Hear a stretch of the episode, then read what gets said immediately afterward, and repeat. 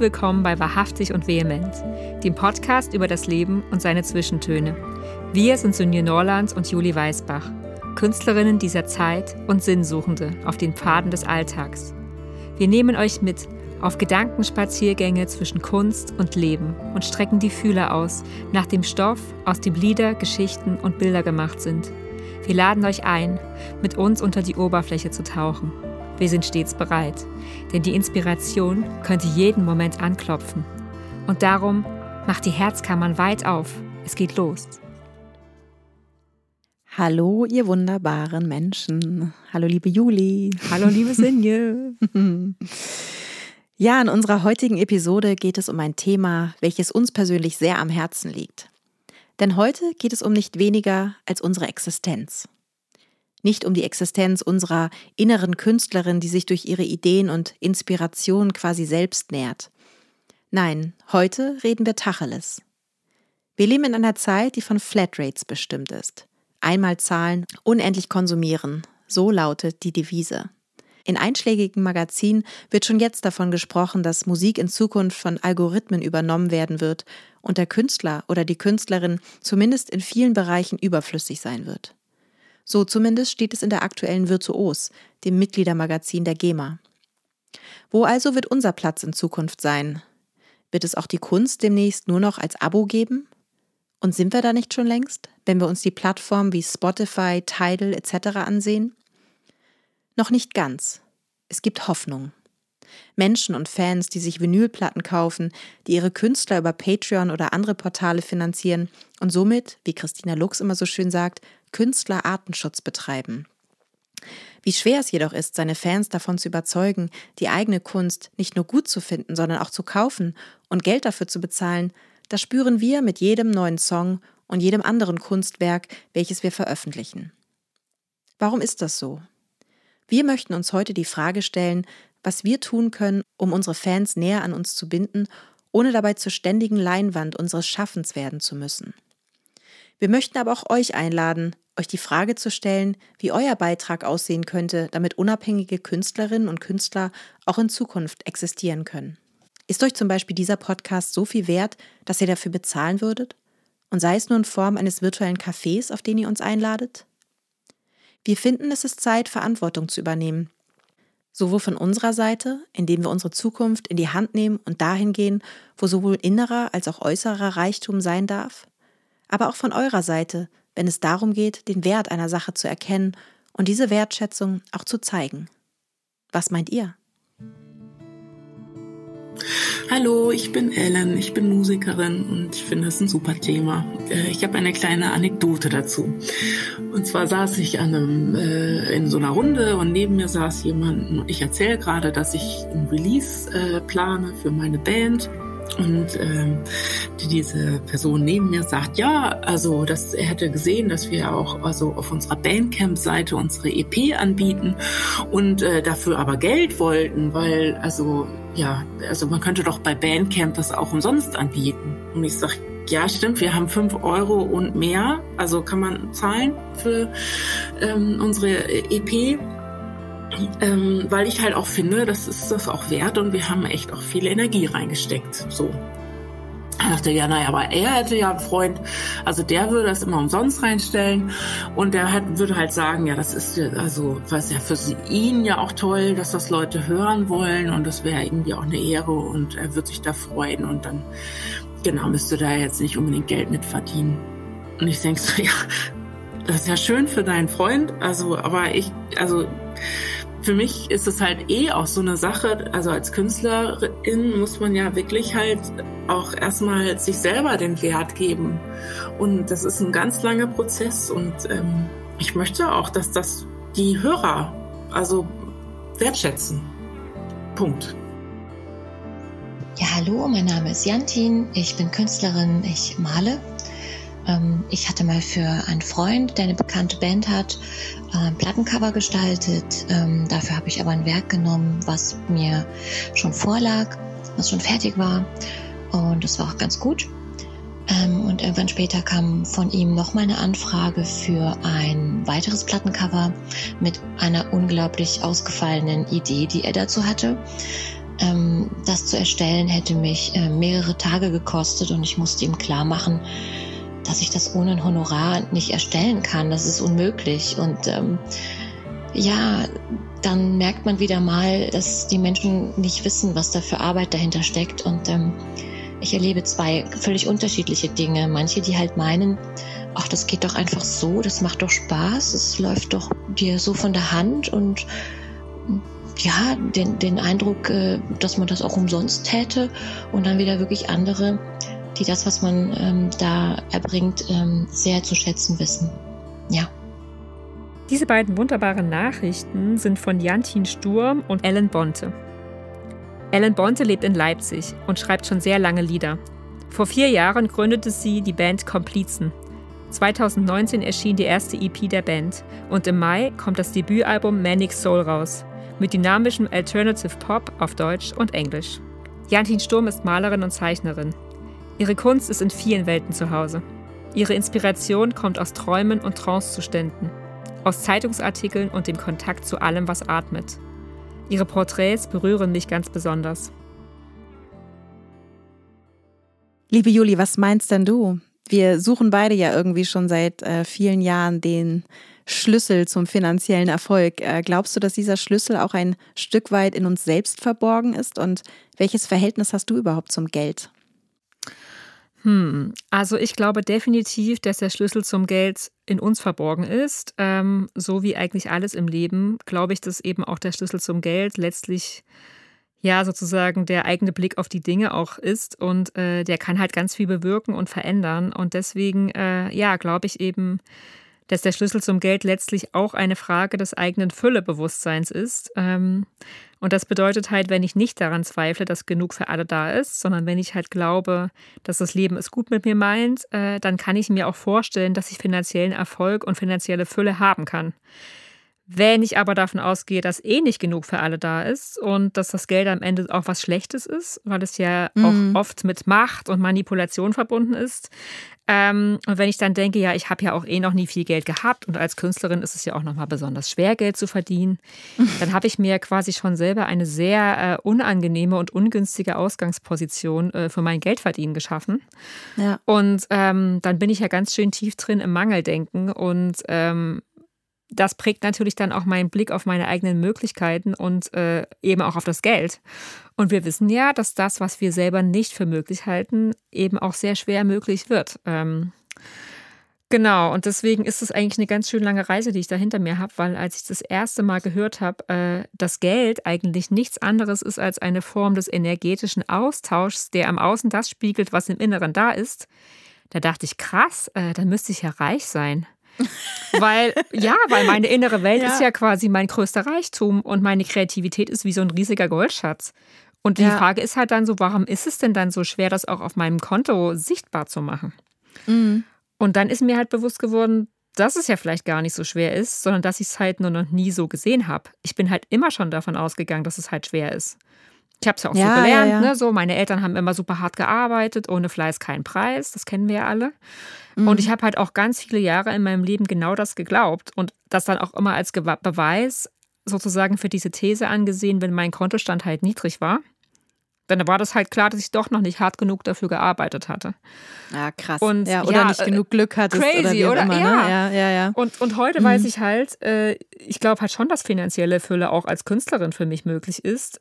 Aber da muss ich halt meine Glaubenssätze in Bezug auf Geld halt auch unter die Lupe nehmen und eben dieses ja sogenannte Füllebewusstsein irgendwie auch kultivieren. Und ich finde, es fängt halt damit an, dass ich mir bewusst mache, wie ich mit mir selber spreche. Zum Beispiel, mhm. wenn ich mich dabei ertappe, dass ich denke, das wird ja doch wieder nichts, äh, bei mir klappt es halt nicht, ne? so was man sich ja manchmal so ja, vielleicht ja, ja. sagt. Dass ich dann wirklich den Gedanken sofort stoppe und am besten aus meinem Kopf streiche und stattdessen halt was Neues dahin stelle. Sowas wie, mein innerer Reichtum ist mein äußerer Reichtum und ich habe alle Möglichkeiten. Also irgendwas, mhm. was positive Türen öffnet quasi. Und das fühlt sich am Anfang auf jeden Fall selbst, seltsam an. Äh, aber ich habe schon äh, gemerkt, je öfter man sich solche positiven Affirmationen sagt, äh, desto mehr fühlen sie sich wirklich an wie eine Option für das mhm. eigene Sein. Und seitdem hat sich tatsächlich auch mein Verhältnis zum Geld wirklich ein bisschen geändert. Ähm, ich sehe es jetzt wirklich mehr als Hilfsmittel für meinen Alltag und auch als Gegenwert für meine wertvolle Arbeit. Und das nämlich der nächste Punkt, finde ich. das hätte ich früher halt nie laut gesagt, ne, dass meine Arbeit wertvoll ist. Ja, ja. Ich habe ja. halt irgendwie gedacht, ja, Bescheidenheit und so, ne, das ist eine wichtige Tugend. Aber letztlich habe ich festgestellt, dass die Bescheidenheit einen halt auch total klein halten kann und dass sie manchmal auch verhindert, dass die eigene Arbeit für einen selber spricht. Ähm, Mhm. ne, weil manche Leute, die denken dann, ach, naja, wenn die so sagt, na, ich habe hier mal was Kleines vorbereitet, weißt du, was Kleines ist halt auch nur was Kleines. ja, ja, ja. So, weißt du, das so die Worte, mit denen du dich selber auch präsentierst in der Welt, die machen halt, haben halt auch eine Frequenz und die haben halt auch eine Türöffnungswirkung, glaube ich. Und ich glaube, Ja, dass jemand, der sich definitiv. vorne hinstellt Ja. und sagt, so, ich habe was total Geiles anzubieten, das ist richtig viel wert, dann denken Mhm. alle anderen, wow, der macht was ganz Wertvolles. Dann kriegt er auf Ja, jeden Fall aber du setzt dich dann dafür. natürlich auch dem einem Risiko aus, ne? Also das ist wahrscheinlich auch das Ding, wenn du dich halt sozusagen selbst klein machst, dann Genau. gibst du dem anderen nicht die Möglichkeit sozusagen, ja, auch das nicht gut, also nicht Genau, gut zu also es finden ist halt oder Mhm. beides, ne? Genau, du, du, damit versteckst du dich gleichzeitig, bist irgendwie in der Komfortzone, aber andererseits ist vielleicht auch die Möglichkeit dessen, dass es vielleicht noch besser wird, als du gedacht hast, auch nicht Ja. gegeben. ja, Äh, ja, und deswegen glaube ich halt, dass es so wichtig ist, dass man sich sozusagen des eigenen Wertes und auch des Wertes der eigenen Arbeit ganz bewusst ist und den halt, wie gesagt, halt mit Selbstbewusstsein, es muss ja nicht Arroganz sein, aber halt Klarheit Mhm. Ja, äh, ja. kommuniziert und gerade als Künstlerin. Ähm, weil ich denke mir so, wie soll ich sonst für mich sorgen, wenn ich meinen eigenen Wert unter den Teppich kehre? Mhm. So, die anderen werden es Ja, ja, sicherlich nicht verstehen. Das ist ja meine Aufgabe, denen das zu zeigen. Und ja, da gilt es, glaube ich, dann immer wieder die richtige Balance zu finden. ähm, Ja, genau, und dazu passend habe ich einen ganz alten Song von mir mitgebracht. Der war auf meiner allerersten CD, die es eigentlich auch nur so halboffiziell gab. Äh, der heißt La Vie, das Leben. Und äh, ja, da geht es halt eigentlich darum, so ja, wie das eigentlich ist, wenn man im richtigen Moment ist und die Sachen halt alle passen, weil das Leben es halt gut mit mir meint. Und das ist ja eigentlich das, was ich in Bezug auf Geld auch äh, kultivieren will. Und ich habe mir tatsächlich angewöhnt, jedes Mal, wenn ich im Supermarkt bezahle oder meine Bankkarte ins Lesegerät schiebe, denke ich mir, dass das doppelt zu mir zurückkommt. Also Ah, es das ist ist wirklich, gut. ich habe es Ja, jetzt ja. richtig verinnerlicht, ich mache das jetzt bestimmt seit einem Jahr. Und also manchmal denke ich das und es fällt mir dann schwer, das zu glauben in dem Moment, aber manchmal denke ich es auch und denke so, ja, das kommt auf jeden Fall doppelt, vielleicht auch sogar dreifach zu mir zurück. ja. Oh, das, das ist das wirklich, das macht was mit einem, weil das das ja, das, das Geld wird dadurch auch besser wertgeschätzt irgendwie von mir und ich, äh, ich habe also bei jedem, also ja. bei jedem, äh, Ja. sage ich mal, Lebensmitteleinkauf und überall Genau. machst du das. Das machst du jetzt nicht Ja. nur in Form von, äh, du kaufst dir jetzt irgendwas, was ein quasi Nee, auch. nee, vor allem beim Lebensmitteleinkauf, gerade bei okay. den alltäglichen Sachen mache ich das jetzt. Ja, ja. ja. ja, Und immer wenn ich jetzt meine Geldkarte sehe oder wenn ich einen Schein sehe, fällt mir es halt auch ein, weil ich das wirklich Mhm. jetzt im Kopf quasi wie so eine wie so einen Triggerpunkt irgendwie angelegt habe. Und äh, ich habe auf jeden Fall echt das Gefühl, es bringt was. Ich, ich mein, ja, ich habe mein, mein, mein, mein Bild vom Geld ist wirklich viel positiver geworden dadurch. Mhm. Das ist gut. Ah, gut. das kann ja, nur super. gut sein. Das, ja, vielversprechend. Sehr gut.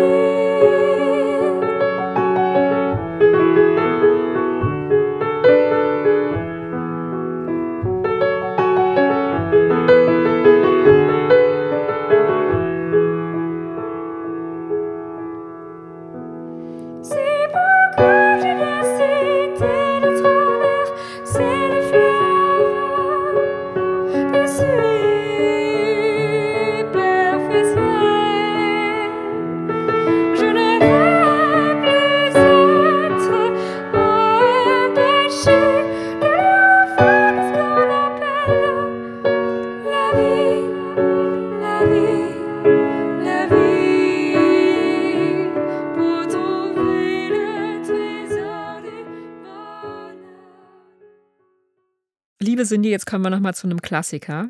Wie reagiert denn dein Umfeld darauf, wenn du erzählst, dass du Künstlerin bist? Wurde dir schon oft die Frage gestellt, ach, davon kannst du leben? Ja, ähm, ich, ja, ich glaube, wir kennen die Frage auf jeden Fall alle. Also alle, die wir Künstler und Künstlerinnen sind. Wobei mir die Frage direkt eigentlich gar nicht so ähm, oft gestellt wurde bisher. Ähm, aber ich weiß. Schon richtig oft. Ja, ich weiß auf jeden Fall, dass sich ganz viele Menschen im Stillen die Frage stellen, äh, wovon ich denn eigentlich lebe. Ja, die trauen sich bei dir einfach nicht. Ja. Du hast das deine Ausstrahlung, Sönje. Das ist, äh, genau. Du hast das Standing, das ist gut. Ja, ich, ich weiß nicht, woran es liegt, aber ich glaube, ja, ich glaube für die meisten Menschen, also ich, ich finde die Frage auch tatsächlich, wenn sie kommt, gar nicht so schlimm. Ich glaube, für die meisten Menschen ist es einfach unvorstellbar, wie man in in dieser Unvorhersehbarkeit leben kann, ohne zu wissen, wie viel Geld im nächsten Monat auf dem Konto ist und ob man einen Sommerurlaub planen kann oder nicht. Ne? Also deshalb, ich kann das auch schon verstehen, dass man so ein bisschen so ein Mysterium ist als als Künstler und Künstlerin, dass man, ja, wie, wie man das eigentlich macht. Ähm, weil oft schwingt bei der Frage ja, ähm, auch, auch viel Bewunderung mit äh, im Grunde, ne? Also mhm. weil ähm, zumindest fühlt sich das für mich so an und ähm, weil ich glaube, dass sich viele Menschen einfach nach der ja, nach der Freiheit, nach der vermeintlichen Freiheit, ähm, die ja auch tatsächlich in, in, äh, in einem großen Maße auch irgendwie da ist in meinem Leben, dass sich viele sehr danach sehen auch und ähm, ja, zumindest bis zu dem Punkt, wo sie den Preis sehen, den sie dafür bezahlen müssten. So und ähm, ja, und diese Fra wie die Frage auf mich wirkt, hat halt auch immer sehr viel damit zu tun, wie es mir in dem Moment selbst mit meiner Situation geht. Also, ja, das stimmt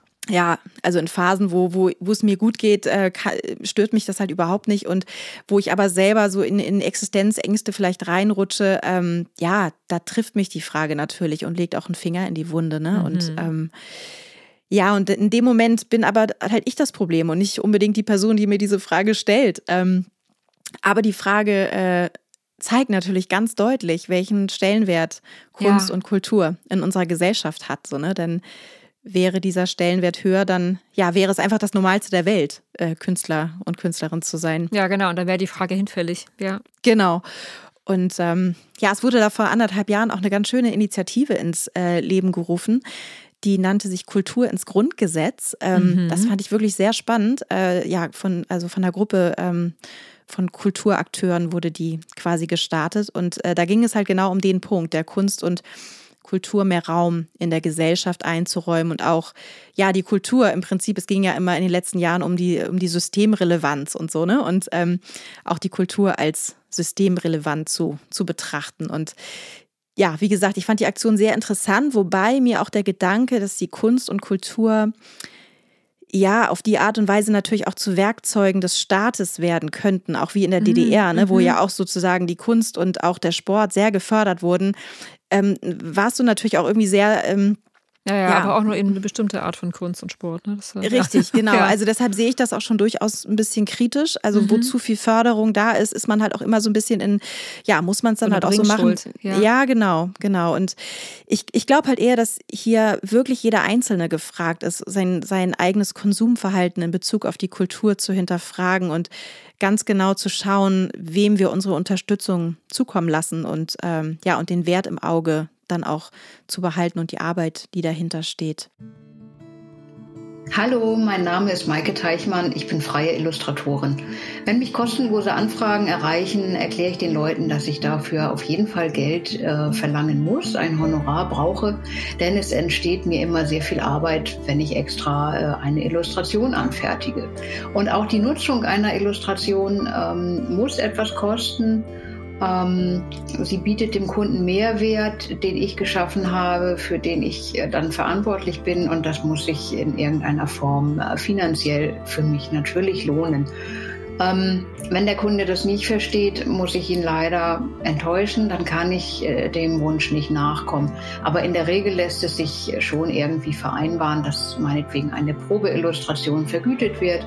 Und im besten Falle, wenn das Motiv später auch äh, zum Einsatz kommt, kann man diese Vergütung äh, mit dem Honorar wieder verrechnen. Das ist meistens ein ganz guter Weg. Ähm, dann gibt es natürlich Projekte, die ich sehr gerne unterstütze. Und ähm, ja, da bin ich dann auch mal bereit, etwas kostenlos zu machen, sprich ehrenamtlich zu arbeiten. Ähm, da muss aber dann schon wirklich alles stimmen und in der Regel biete ich dann auch selber meine Dienste an, weil ich hinter dem Projekt stehe und gerne einen Beitrag leisten möchte. Aber einfach nur fragen, kann ich das kostenlos haben? Ähm, das ist natürlich schon ja nicht ganz so einfach.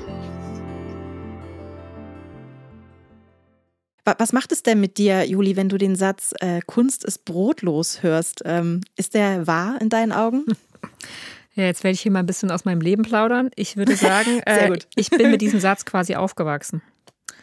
Also der hat sich durch meine Kindheit und durch meine Jugend und auch durch mein Kunststudium Studium gezogen wie so ein roter Faden. So das Bild des armen Künstlers, der kaum durchkommt, das war immer da für mich. Also meine Mutter ist halt auch Musikerin und sie hat auch bis heute ein großes Thema mit dem Satz. Und meinen Eltern war es halt deswegen auch sehr wichtig, dass ich Lehrerin werde zu dem Zeitpunkt. Ähm, ich habe ja parallel freie Kunst und Kunst und Französisch auf Lehramt äh, für Gymnasien studiert. Und im Studium habe ich halt dann super schnell gemerkt, dass ich halt für dieses Schulsystem absolut nicht gemacht bin. Und habe mein Studium dann zwar beendet, aber eben ohne das Referendariat zu machen. Und äh, das war echt noch ein schwieriger Punkt in dem Moment halt auch. Ich habe halt gemerkt, mein Körper macht es ich, nicht ja. mit. Aber ich Ja. habe immer noch geglaubt, dass Kunst brotlos ist. Und das war natürlich ein riesen innerer Konflikt, ähm, weil der halt für mich wirklich wahr war. Ich habe den halt so sehr geglaubt. Und, ähm, Und, und wie hast du den Mut gefasst, das dann? Ich meine, das ist ja, wenn du das schon von vorher von vornherein weißt, ne, für dich dieser Glaubenssatz, ähm, Kunst ist brotlos. Mir war das nicht bewusst, mir war das nicht Ah, so okay. bewusst, dass der so eine Ja. Macht über mich hat. Ich habe halt immer Mhm. gedacht, dass ich ihn nicht glaube. Okay. Ich habe ja. halt, ich habe halt gedacht, so, ja, ist doch klar, das äh, ist halt scheiße, das ist scheiße der Satz und ich stehe da nicht dahinter.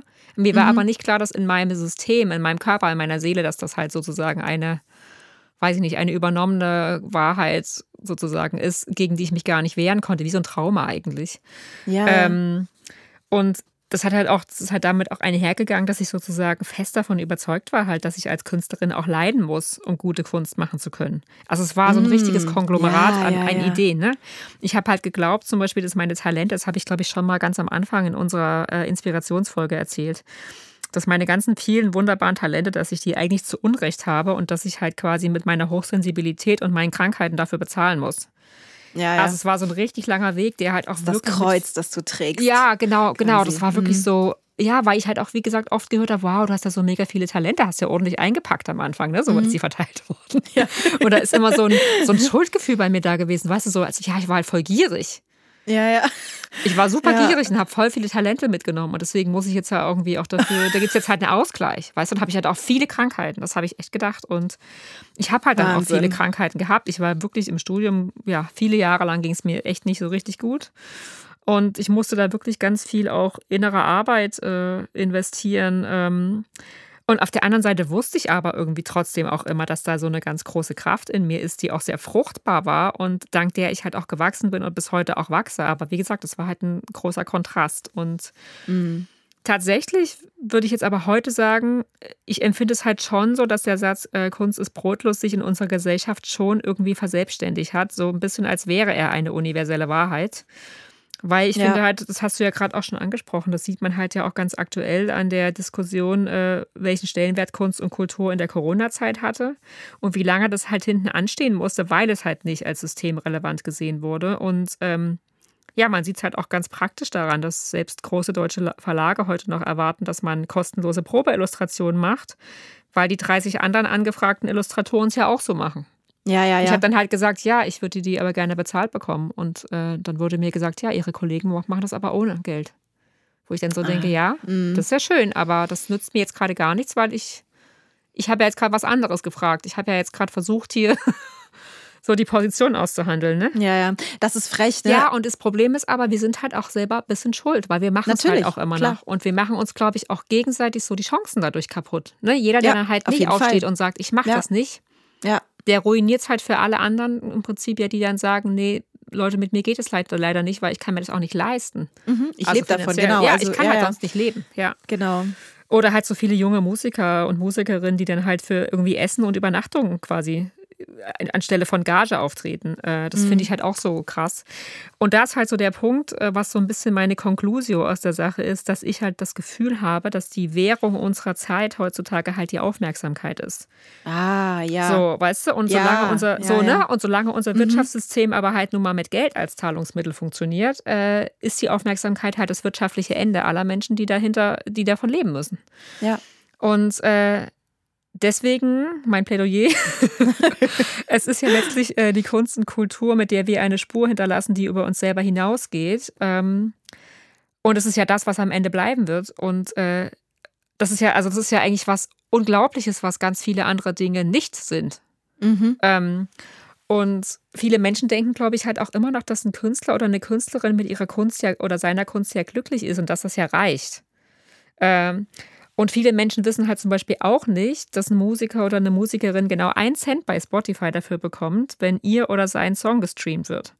Mhm. Also meine Musik ist zum Beispiel zwar auf Spotify zu finden, aber die 20 Euro, die ich im Jahr dafür bezahle, dass ich da zu finden bin, habe ich noch nie wieder reingeholt bei Spotify. Ja, es ist Weil Wahnsinn, bitte, wie ne? oft muss ja. man mein Album spielen, damit ich auf 20 Euro komme, wenn ich einen Cent pro gestreamten Song bekomme? Und deswegen bin ich Das ist selbst so diese, nicht da. Ja, pay Ich bin da nicht angemeldet. Auch, ja. Genau. Ich habe in meinem Leben noch nie auch nur einen einzigen Song gestreamt. Äh, ich kaufe jedes Album, was ich gut finde, ähm, um den Künstler dann halt auch damit zu unterstützen und weil ich natürlich selber ganz genau weiß, äh, wie lebenswichtig das ist. Und Ja. ähm, ja, das ist eben auch Teil der Lebensrealität der Künstler und ich glaube, das wissen halt ganz viele Leute einfach gar nicht. Die wissen einfach nicht, dass bei den Streamingdiensten am Ende beim Künstler, außer du bist halt ein Megastar wie Adele, Mhm. Dass da halt nichts ankommt am Ende. Ja, ja. Also ich muss jedes Jahr sozusagen Strafe nachzahlen, sozusagen bei Spotify, äh, weil ich ja, ja, weil ich ja im Prinzip im Minus bin, wenn man so will. Ähm, ja, Ja, es gibt schon deswegen- wilde Konzepte da, ne? Also ich finde es ja auch, ich, ich meine, ich habe, ich halte ja eigentlich auch viel äh, auf die GEMA zum Beispiel, aber was mich auch so erstaunt äh, hat, ich bin ja vor vielen Jahren schon irgendwie ordentliches Mitglied geworden. Das ist dann so ein, so ein Status irgendwie, uh, ganz toll. da ist man dann ja, so, vor Dingen ordentlich, ist ganz wichtig. Ordentlich, ganz ordentlich, genau, nicht außerordentlich, was ich viel schöner finde eigentlich. Ne? Ja. Und da ist es dann auch so, dass du nochmal so ein, äh, ja, so einen Bonus quasi dann auch kriegst, äh, oder du kriegst nochmal so extra Punkte. Das heißt, also je mehr du verdienst, desto mehr Ja, kriegst du nochmal am richtig, Ende drauf zu. Und da richtig. denke ich mir, warum? Also ich verstehe das manchmal nicht. Und das ist ja bei Spotify und so ist es ja auch so. Da ist es ja auch, wird es ja auch gewichtet. Wenn du, äh, ne, also es geht ja nicht nur darum, um jeden einzelnen Play, Ja, es geht auch um es geht Algorithmen, ne? Genau, und, Mhm. ähm, und das finde ich so unglaublich. Das verstehe ich auch nicht. Warum? Ja. ja. Genau, und deswegen finde ich, brauchen wir halt quasi so ein echtes Umdenken, weil wir brauchen im Prinzip einen unantastbaren und festgeschriebenen Wert der Kunst, der halt nicht Mhm. jedes Mal neu verhandelt wird. Ja, ja. Ja, ist halt schwer, ja, aber. Ja, es ist vielleicht schwer, aber vielleicht ist es auch einfach mal Zeit jetzt langsam. Und äh, keine Ahnung, ich bin, ich habe schon wieder Bock auf eine Revolution irgendwie so ein bisschen, weil ja, also gerade so in der Zeit, in der wir jetzt auch leben, wo ich immer wieder merke, wie sehr den Menschen die Kunst halt auch hilft. Ja, ja, und ja. das ist halt nicht außer Acht zu lassen. Und Mhm. äh, allein auch die ganzen Menschen, die ich kenne, die selber Kunst machen, die halt auch sagen, wenn ich das nicht hätte, ich würde untergehen. ja. Und ich Das glaube, stimmt. das ist halt, das muss, das braucht eine neue Aufmerksamkeit. Ähm, ja. Mhm. Aber was würdest denn du sagen, Sinje, also in dem Zusammenhang gerade, wenn man sich das Hamsterrad so anguckt, war Aufgeben für dich schon mal eine Option irgendwann? Und falls ja, wieso hast du es dann doch nicht getan? Wo ich ja schon sehr froh drüber bin. Ja, ja. Ich, also ja, der Gedanke aufzugeben äh, war tatsächlich in der Vergangenheit immer mal wieder da, ähm, weil ja, weil ich natürlich auch das Bedürfnis habe, erfolgreich zu sein, so mit dem, Ja, was klar. ich mache. Und ja, weil Erfolg einfach Spaß macht und ein- einen pusht, auch noch mehr zu geben. Und es ist einfach, ja, eine, eine große Freude, wenn man sieht, so dass das, was man tut, auch viele erreicht. Ne? Und dann, äh, ja, da habe ich mich dann tatsächlich schon das ein oder andere Mal gefragt, ob ich ob ich am richtigen Platz bin oder ob ich meine Energie vielleicht lieber woanders, äh, ja, und gewinnbringender einsetzen sollte quasi. Und im gleichen Zuge habe ich mich halt aber auch immer wieder gefragt, was Erfolg denn überhaupt ist und wie sich Gewinn bemessen lässt. Und ne, warum, warum muss der Gradmesser für den Erfolg immer die Masse sein und die ausverkauften Hallen und das prall gefüllte Konto? So, ähm, ich glaube, den Erfolg kann es halt auch im Kleinen geben. Ich habe neulich eine Nachricht bekommen von einer guten Freundin meiner Mutter und äh, deren Bruder vor ein paar Tagen gestorben ist. Und sie hat geschrieben, da, ähm, dass das Lied, was ich ja vor ein paar Wochen veröffentlicht habe, From Fear to Hope, ähm, dass ihr das so unglaublich viel Kraft äh, in Wie den schön. letzten Tagen gegeben Wow. hat und Trost gespendet hat. Und in dem Moment denke ich dann, ja, genau, genau das ist es doch. Und genau deshalb äh, mache ich das. Wow. Und, und genau das ist auch meine Aufgabe in diesem Leben irgendwie und mein Schicksal. Und ja, und, ähm, und es ist ja auch ein wunderbares Schicksal, so, so schwierig das auch manchmal ist, ne? Aber ich bin wirklich unglaublich dankbar für, für diese Gabe und, und irgendwie fühle ich mich der halt auch, ja, in gewissem Maße verpflichtet, so, also damit auch Absolut. was zu tun. Ähm, Ja, und, und dennoch, ne, wenn es etwas gibt, was mich an diesem Lebensauftrag wirklich fertig macht, dann ist es die Frage, wie schaffe ich das finanziell so? Also Ja. das ist wirklich, oh, das ist äh, unfassbar anstrengend, auch aus, aus dieser Schleife rauszukommen. Ne? Also je weniger Geld halt über die Musik reinkommt, desto mehr andere Jobs muss ich machen und desto weniger Musik kann ich wieder machen und, und so weiter. Ja. Und, und das, ähm, ja, und das muss ich natürlich dann ja auch irgendwie, ja, irgendwann geht's ja auch los. Ich habe jetzt auch eine Familie und das muss ich ja auch mal, das muss ich ja auch rechtfertigen irgendwie der gegenüber. Ne? Also so dieses, ja, dieses teure Hobby, was ich teilweise pflege, das ist ja nicht immer so. Also es ist ja auch, es gibt ja halt gute Zeiten und es gibt halt dann auch die, die halt nicht so gut laufen. Und das ist halt immer schwankend einfach. Und ähm, ja, und damit habe ich auch tendenziell eigentlich kein Problem. Eigentlich äh, komme ich damit ganz gut klar. Ich meine, ich mache das ja auch schon lange. Insofern.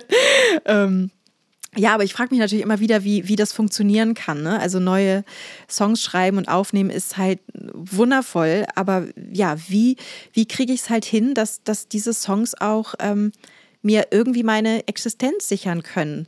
Also Ja. So zum Beispiel, ich habe vor, das ist meine letzte CD-Produktion, ist jetzt halt schon ein paar Jahre her und ich zahle die immer noch ab. Also so, das, das ist halt, ne, also ich meine, ich zahle es auch nicht regelmäßig und das war ein privates und so Darlehen und wie auch immer. Das ist alles, es sind auch keine Riesensummen und trotzdem ist es so, wo ich denke, das ist, ja, da- das, das geht- kann doch nicht, das kann doch nicht funktionieren. das also, kann, ne, das also, kann irgendwie nicht das, die, die, die Art und Weise sein, wie man das machen muss, irgendwie, ne? Ja. Nee, genau. Und, und, und da, da muss, ja, deshalb geht es schon darum, auch neue Perspektiven sich zu suchen. Und ähm, weil, klar, also wenn ich jetzt einen Hit schreiben würde, dann wird sich natürlich auch ein Album verkaufen und so weiter. Aber da, darauf kann ich ja nicht bauen und trotzdem möchte ich ja Musik machen. Also und, Ja.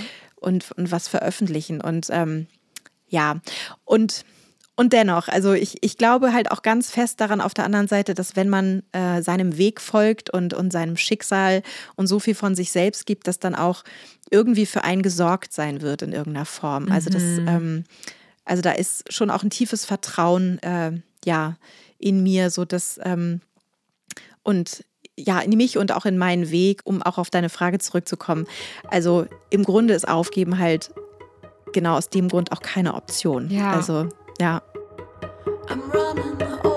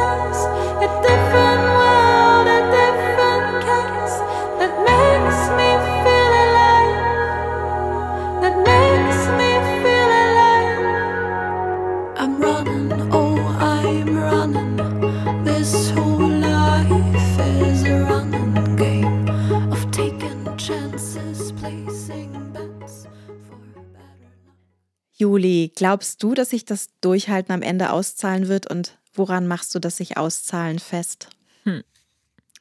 Ja. Ich sage jetzt Ja. mal ganz laut Ja. Ja. Ja, ich glaube, dass das Durchhalten sich am Ende lohnen wird, weil alles andere irgendwie auch keinen Sinn macht. Weil für mich ist meine Kunst das Beste und das Wahrhaftigste, was ich dieser Welt zu geben habe. Und ich weiß halt auch, dass es meine Mission ist, genau das zu tun.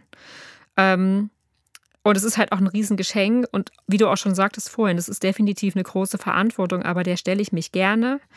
Und genau wie du, also ich bekomme halt auch immer wieder Nachrichten äh, von Menschen, die mir dann sagen, wie sehr das, was ich raus in die Welt bringe, sie halt berührt und trägt.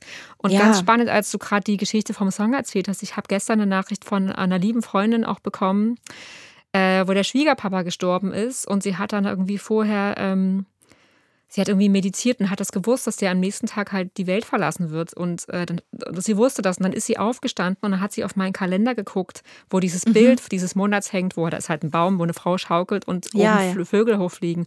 Und da meinte sie auch, dieses Bild ist für sie gerade so ein symbolisches Bild, wie die Seele sozusagen aus dem Körper wegfliegt und woanders ist und, und dann aber sie trotzdem währenddessen im Leben auf der Schaukel sitzt sozusagen und, und ihr eigenes Ding immer noch macht und diese, dieses, ja, diese Kontraste des Lebens irgendwie findet sie, äh, meinte sie so, sind in dem Bild so sehr enthalten und es gibt ihr gerade ganz viel, es ist einfach gerade ein Bild für das, was sie fühlt. Und ich dachte Ja, so, schön. wow, wie, wie, wie cool ist das denn? Und ähm, ein anderer Freund hat mir vor ein paar Wochen geschrieben, äh, im, im äh, März von meinem Kalender sieht man halt ein Paar, was sich in der Küche umarmt. Und er meinte auch so, ey Juli, hättest du das gedacht, dass dieses Bild so gut passen würde zu dem, was gerade los ist in der Welt? Hat auch im, also Hinblick auf den Ukraine-Konflikt und oder den Krieg sogar. Ähm, ja, einfach alles, was gerade los ist. Und ich so, wow, das ist so, das hat sich ja alles so ergeben. Und es ist halt auch der nächste Punkt, den ich irgendwie an der Kunst oder auch an der Musik, weil beim Song, ja, bei der Musik passiert das ja auch, dass Leute sowas sagen. Ähm, das ist halt so, also das, das, das passiert ja von ganz alleine. Und wenn das die Kunst und die Musik und das Schreiben halt das sozusagen zu tun vermögen, ohne dass ich selbst das auch nur irgendwie steuern kann, dann geht das ja gar nicht anders, als dass das Durchhalten sich äh, auszahlen muss. Weil weißt du, wenn das das ist, Ja, ja. was so eine Kraft hat, ja, dann muss das doch auch, wenn das wirklich eine Energie ist, die dann auch zurückkommt, dann, dann, dann ist das doch ein Kreislauf, der sich irgendwie schließt. Ja, genau, eben nur auf andere Art und Weise. Ne? Ja. Also dass man ja, ja, genau. Und deswegen glaube ich halt, ich glaube, was unser großes Ding ist oder warum es, was, was halt total wichtig ist, dass wir flexibel bleiben halt. Also, dass wir uns halt nicht verbeißen in bestimmte Ziele oder Ergebnisse und dass wir halt offen bleiben auch für Kurswechsel. Und dass wir vielleicht auch das Durchhalten irgendwie neu definieren und ähm, ja, sozusagen auf die Intuition, also ich zumindest, ich muss auf meine Intuition hören und mich halt auch fragen, so, also sie halt fragen, wohin mein Weg führt. Weil ich glaube halt, wenn ich das Durchhalten ähm, ja, vom Glaubenssatz der harten Arbeit und der Aufopferung loslöse und der Freude folge, so wie Maurice Morel das uns in unserer letzten, in einer letzten Folgen Ja. sagte, ähm, und trotzdem halt natürlich den Fokus halte, dann bin ich davon überzeugt, dass sich das auch finanziell auszahlen wird und dass das Durchhalten sich auszahlen wird. Und ja, weil da halt, wie gesagt, so viel Fülle und Erfüllung auch in der Arbeit und dem Tun halt ist und auch so viel Heilung für mich selber, ähm, dass ich halt gar keinen Zweifel daran habe, dass das der richtige Weg ist. Und ich möchte auch total gern dazu beitragen, ähm, dass wir Künstlerinnen und Künstler auf dieser Welt wirklich gehört werden. Und ich weiß halt auch, dass wir gebraucht werden, und zwar jetzt mehr denn je. Und ähm, was wir tun, ist halt total wichtig. Und deswegen, ja, finde ich, ist es auch wichtig, dass wir das immer wieder zeigen. Und ja, deswegen danke ich auch echt allen, die mich und uns auf diesem Weg so unterstützen und auch unterstützt haben auf ihre ganz individuelle Weise, weil das ist halt so, Ja. so wertvoll. Ja, Ja, das tue ich auch. Das, das ist, ja, kommt echt das im stimmt. Herzen auch an Mhm. und bedeutet halt auch so unglaublich viel. Ich finde, daran merkt man auch, dass wir halt nicht alleine auf der Welt sind. So, wir machen ja nicht die Kunst irgendwie für nur für uns. Wir machen es ja irgendwie für alle. Und wenn die anderen das halt auch so, Ja, klar. ja, wenn es die anderen auch so teilen. Mhm. widerspiegeln, das ist so, das finde ich halt zum Beispiel unfassbar befriedigend. Unfassbar berührend auch. Ja. ja. ja, definitiv. Ja, ja, wundervoll. Ja. Ja. Schreibt uns Nachrichten, wie toll ihr unsere Musik Ja, genau. Damit Die rettet ihr Lobbox ist unseren. Tag. Ja, genau. Immer rein mit den Zetteln. genau. Geil. ähm, ja, aber Sonja, wo wir jetzt gerade bei diesen ganzen Bildern auch sind, ne, wir haben ja schon über den Ansatz des Visualisierens ähm, auch schon oft gesprochen. Wenn du jetzt zum Beispiel visualisieren könntest, in welchem Umfeld und mit welchen Mitteln du gerne arbeiten würdest, wie würde das Bild dann aussehen? Hm. Ja, Bilder sind ja eigentlich deine Spezialität, ne? Aber ich, Ach du, Songbilder kannst du doch auch. aber genau, Kopfbilder kann ich auch gut. Ganz. Ja, ähm, ja finde ich spannend. Also ich, ich habe da tatsächlich ähm, ja immer wieder auch so ein sehr konkretes Bild im, im Das Kopf, wie ich mir wie ich mir das vorstelle. Und zwar ein Haus in den Bergen an einem See. Toll. Also um jetzt so ganz, äh, genau, also das mal so ganz, ja, so ein richtiges Bild zu malen quasi. Im, im Garten äh, steht ein Pavillon, ähm, von dem ich aufs Wasser schaue und äh, da stehen dann all meine Instrumente und Das ist dein Singer-Songwriter-Kreationspavillon. Geil. ja, genau, so mit vielen Fenstern, was natürlich irgendwie nicht so praktisch ist eigentlich für ein Studio, aber Stimmt, ähm, aber egal. egal. Es ist, äh, so sieht es trotzdem aus und es ist auf jeden Fall ein gemütlicher großer Sessel drin, an dem ich dann sitzen kann und äh, Songs schreiben kann und natürlich Wow, auch ein schöner schön. Schreibtisch. Ja, und jeden Monat kommt irgendwie, ich weiß gar nicht, von was ich lebe, aber auf jeden Fall ist, äh, ist alles da. Wow. Immer. Und ich muss niemandem Rechenschaft äh, ablegen, äh, für was ich irgendwie Geld ausgebe und wie viele Songs ich schreibe. Und ähm, genau, und ich habe auf jeden Fall ist auch immer Teil dieses äh, Bild, äh, auch die Ruhe und ähm, die Natur.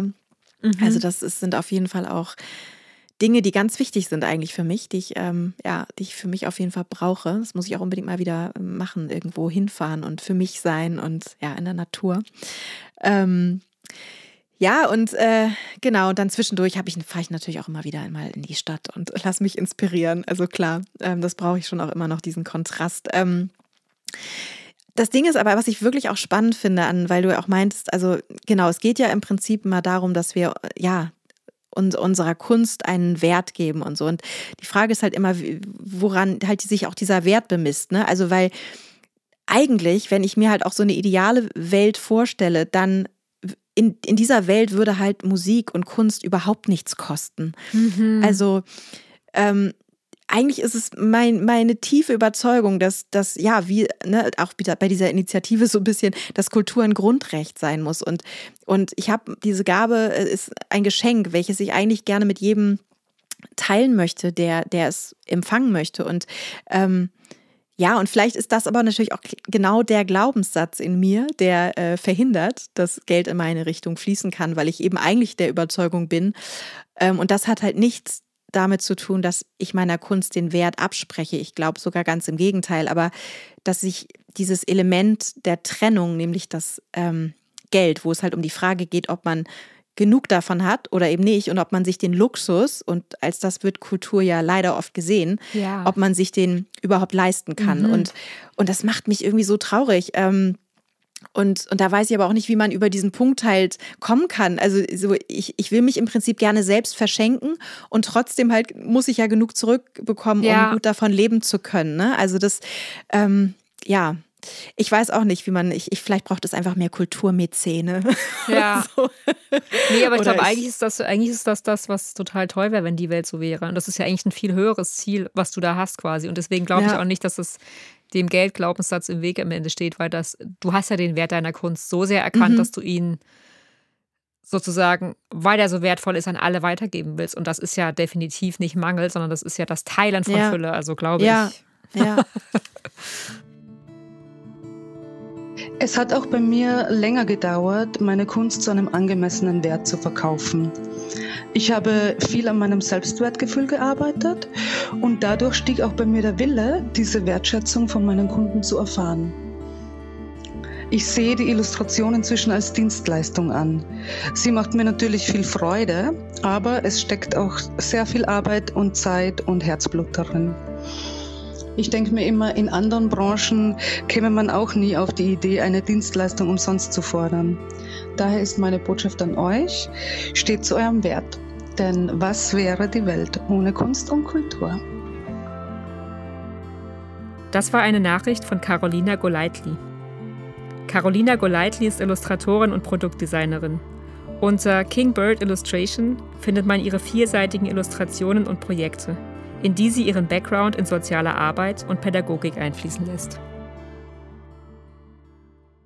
Nochmal ein Blick in die Zukunft. Äh, weil wir ja beide diese Situation total gut kennen. Ne? Also wir veröffentlichen einen neuen Song oder ein äh, anderes Kunstwerk und die Welt schreit irgendwie, also alle schreien Hurra und äh, doch Geld will halt irgendwie so niemand so richtig dafür bezahlen oder kaum jemand. Äh, was macht das mit dir und, und hast du eine Idee, wie wir dieser, äh, ja, dieser Falle entkommen können als Künstler und Künstlerinnen? Ja, das ist echt, das ist echt eine gute Frage. Also ich habe beides schon erlebt. Ich habe schon auch erlebt, dass Leute sehr gerne und Mhm. auch sofort in dem Moment, wenn sie was Ja. toll fanden, ne, das auch bezahlt haben und bezahlen wollten und auch unbedingt haben wollten. Aber ich kenne natürlich auch sehr gut dieses genau eine Menge Applaus kriegen und am Ende kommt aber doch nicht so richtig was dabei raus finanziell. Mhm. Und ich finde, das hat bei mir schon ganz viele so Ohnmachtsgefühle in der Vergangenheit auch getriggert und eben auch so alte Glaubenssätze so wieder aufgerüttelt. Ne? Ja, Also zum Beispiel halt dieses Gefühl, dass man dann halt nicht gesehen wird und einfach nicht zu wissen, wie man der Welt dann zeigen soll, dass man was Wunderbares zu bieten hat, wenn man halt nicht gegen den Lärm da draußen ankommt. Mhm. Äh, weil ganz oft die Leute auch gar nicht mitkriegen, dass man was Neues veröffentlicht. Ja, ja, ja. Das ist ja schon das nächste Ja, Problem. Und stimmt, äh, ja. genau, und dass das, was ich halt tue, irgendwie wertvoll ist und das deswegen nicht umsonst zu haben ist, äh, ist ja, weil ich davon ja eben auch, wie gesagt, leben muss, aber das halt auch nicht ständig erzählen will. Ja. Dass es halt nicht irgendwie klar ist. So. Ja, ja, ja. Ja. Und ich habe da echt auch nochmal ein super Beispiel aus meiner, ja, aus meinem Leben quasi, weil ich habe vor ein paar Jahren hat der NDR mal eine Reportage über mich gemacht, genau zu dem Thema. Die hieß nämlich Der schwierige Weg in die Kunst. Und das Krasse an okay. der Geschichte war, dass dieser Titel halt weder meine Idee noch die Idee der Redakteurin war, sondern dass nur mit dieser These des prekären Künstlerstatus überhaupt die Erlaubnis vom Sender kam, diesen Bericht zu machen. Über mich und meine Kunst. Also die wollten es halt genauso. Es musste diese Art der Dramaturgie sein, weil Mhm. es nämlich sonst für die Welt angeblich nicht interessant genug gewesen wäre. Ja, und ja. das zeigt mir halt total, dass genau das das Problem ist. Das Mhm. Narrativ liegt, er legt den Fokus auf den Mangel.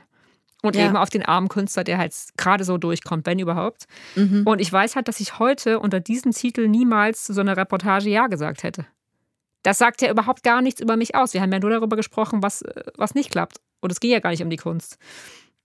Und deswegen meine ich halt, was ich auch vorhin schon gesagt habe, dass das Problem unserer Zeit eben ist, dass uns suggeriert wird, dass die eigentliche Wertschätzung die, äh, die Wertschätzung äh, und die Währung sozusagen die Aufmerksamkeit ist. Und das war eben auch das Versprechen bei der NDR-Reportage, ne? nach dem Motto, wenn wir das jetzt so richtig Ja, dramatisch ja. aufziehen, ja. äh, dann werden die Leute ja das bestimmt sich angucken. Aber dass ich gerade ein neues Album veröffentlicht hatte und irgendwie eine kleine Tour gemacht habe in Dänemark und Deutschland, hat irgendwie, das war dann nur zweitrangig. Mhm. Und ähm, ja, ein anderes Beispiel ist halt Instagram und das Kommen und Gehen von Followern. Ähm, da gibt es ja auch so unfassbar viel äh, kostenlosen Content und viele Leute sammeln ja regelrecht Follower und Newsletter-Abonnenten äh, mit kostenlosen Extras und Freebies und wie sie alle heißen. ja, ja. Und das gehört halt, das führt halt irgendwie auch dazu, dass wir total daran gewöhnt sind, dass alles nichts kostet. Und ich glaube halt Das auch stimmt. zusätzlich Ja. so, ne, das erstens das. Und äh, dass aber auch ganz vielen Menschen, die in Anführungsstrichen halt sozusagen nur liebe Worte schicken, dass denen halt gar nicht bewusst ist, dass es sich halt äh, ja, für Kulturschaffende bei jedem Projekt, äh, was sie raus in die Welt schicken, und sei es halt noch so klein, um was Existenzielles handelt. ja. Und dass es halt eben nicht um die Kirsche auf der Torte geht, sondern eigentlich um die Torte selber. Ja, ja. Ja, ich meine, das ist, glaube ich, auch ganz klar, ne? Also, dass wir, also ich glaube, wir sind uns beide auch sehr bewusst, dass es nicht irgendwie. Ähm, ja, dass es gar, gar keine böse Absicht ist von den Leuten. Nee, dass sie genau, Halt, ne, genau. Also, sondern es ist wirklich einfach auch Unwissenheit und auf Ja. Spotify und so weiter. Es ist, glaube ich, auch Bequemlichkeit ganz oft. Es ist natürlich auch bequem, sich einfach einen Stream anzumachen und Na so klar. weiter. Das So, ist aber ja ich glaube, auch für alle so verfügbar. Ne? Das Ja, ist halt genau. auch die Wirklichkeit, in der wir leben. Ja. Genau. Da würde ich mir zum Beispiel auch wünschen, weil wir sind halt einfach, ja, bei Spotify einfach kleine Lichter sozusagen. Ne? Also Ja. wir haben da halt wenig Einfluss, aber da würde ich mir zum Beispiel von den großen Künstlern wünschen, dass die einfach sagen, ich meine, ein paar haben sich jetzt ja von Spotify zurückgezogen, aber aufgrund von anderen äh, Mhm. Begebenheiten. Aber dass die auch wirklich sagen, wir, wir machen das nicht. Und weil Spotify kann halt nur dadurch leben, dass halt auch ja Künstler Alle da sind, ja. ja, genau. Ja, also und das, ähm, da verstehe ich nicht, warum man sich da nicht auch solidarisiert mit den kleineren. Also ähm, ja, das würde ich mir wirklich wünschen. Ja, das stimmt. Du hast so recht. Ähm, genau, deswegen, das, was du gerade sagtest, deswegen glaube ich halt auch, dass es halt super wichtig ist, dass wir halt als KünstlerInnen selber halt auch die Aufklärungsarbeit leisten und halt, Mhm. wie gesagt, ne, mutig zu unserem Wert stehen. Und dass wir halt auch unser Publikum letztlich äh, oder auch unsere Kunden, ne, je nachdem, was wir jetzt machen, an die Hand nehmen und ihnen halt auch zeigen, wie es uns geht und auch was wir von ihnen brauchen. Ähm, und dass es halt auch wichtig ist, immer dann Nein zu sagen, wenn die Aufmerksamkeit mit Wertschätzung und angemessenem Honorar verwechselt werden. ähm, ja, weil das ist es Ja. halt einfach nicht. Und ähm, ja, ich wünsche mir einfach wirklich, dass es echt um die Kunst geht und um das, was sie halt für uns als Gesellschaft und als Individuen tun kann. Und ich wünsche mir auch, dass wir ähm, als Gesellschaft sozusagen gucken, was wir für die Kunst tun können. Und das ist es nämlich, dass wir sie so tragen, wie sie uns trägt, weil sonst ist alles andere halt wirklich umsonst. Mhm. Dann ist es halt, ja, Ja. dann war es umsonst. Ihr Lieben da draußen, Hand aufs Herz. Was meint ihr? Wie viel wert ist euch die Kunst? Welchen Preis seid ihr bereit dafür zu zahlen?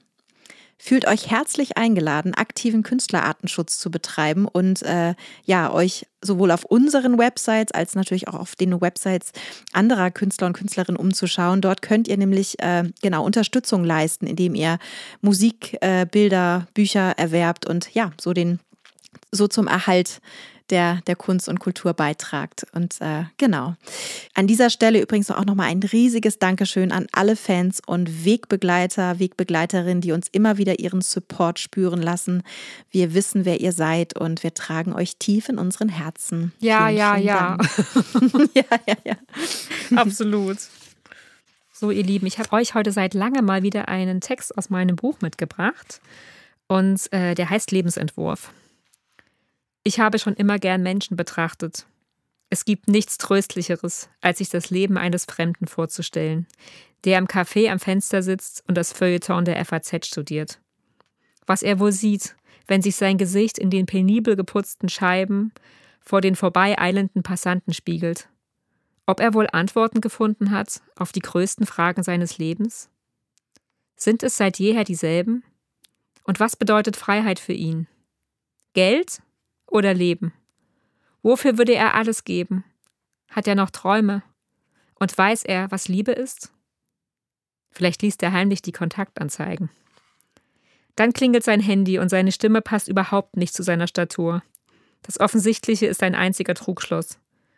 Doch sind es nicht die Unzulänglichkeiten, die uns vereinen? Die Erleichterung, wenn die Blase endlich platzt, die wir mühevoll aufrechterhalten haben? Ist es nicht genau da, wo wir zu Hause sind? In der entwaffnenden Menschlichkeit unseres unperfekten Seins? Das war wahrhaftig und vehement mit Juli Weisbach und Sünje Norland. Hat euch diese Episode gefallen?